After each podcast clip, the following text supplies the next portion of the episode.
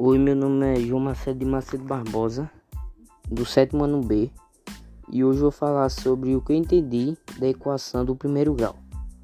A equação do primeiro grau são sentenças que estabelecem relações de igualdade. Em algumas delas existem valores desconhecidos, que são chamados de incógnitas, e elas podem apresentar uma ou mais. As incógnitas, elas são letras qualquer, mas a maioria delas são utilizadas as letras x e y. Na equação do primeiro grau, os seus expoentes são sempre igual a 1.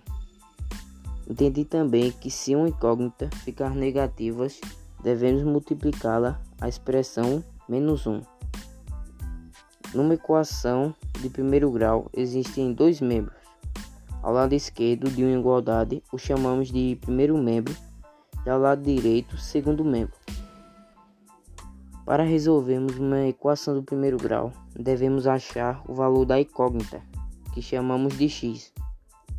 Para que seja possível, devemos isolar o valor do x no primeiro membro, depois ver quais operações estão juntos com x e colocá-las no segundo membro. Após isso, só é resolver as operações e ao final dividirmos o valor do x com o resultado do segundo membro. Exemplo: a expressão 4x mais 2 igual a 10. Devemos isolar o 4x no primeiro membro, colocarmos o mais 2 no segundo membro e inverter o sinal de mais. Então vai ficar 4x igual a 10 menos 2.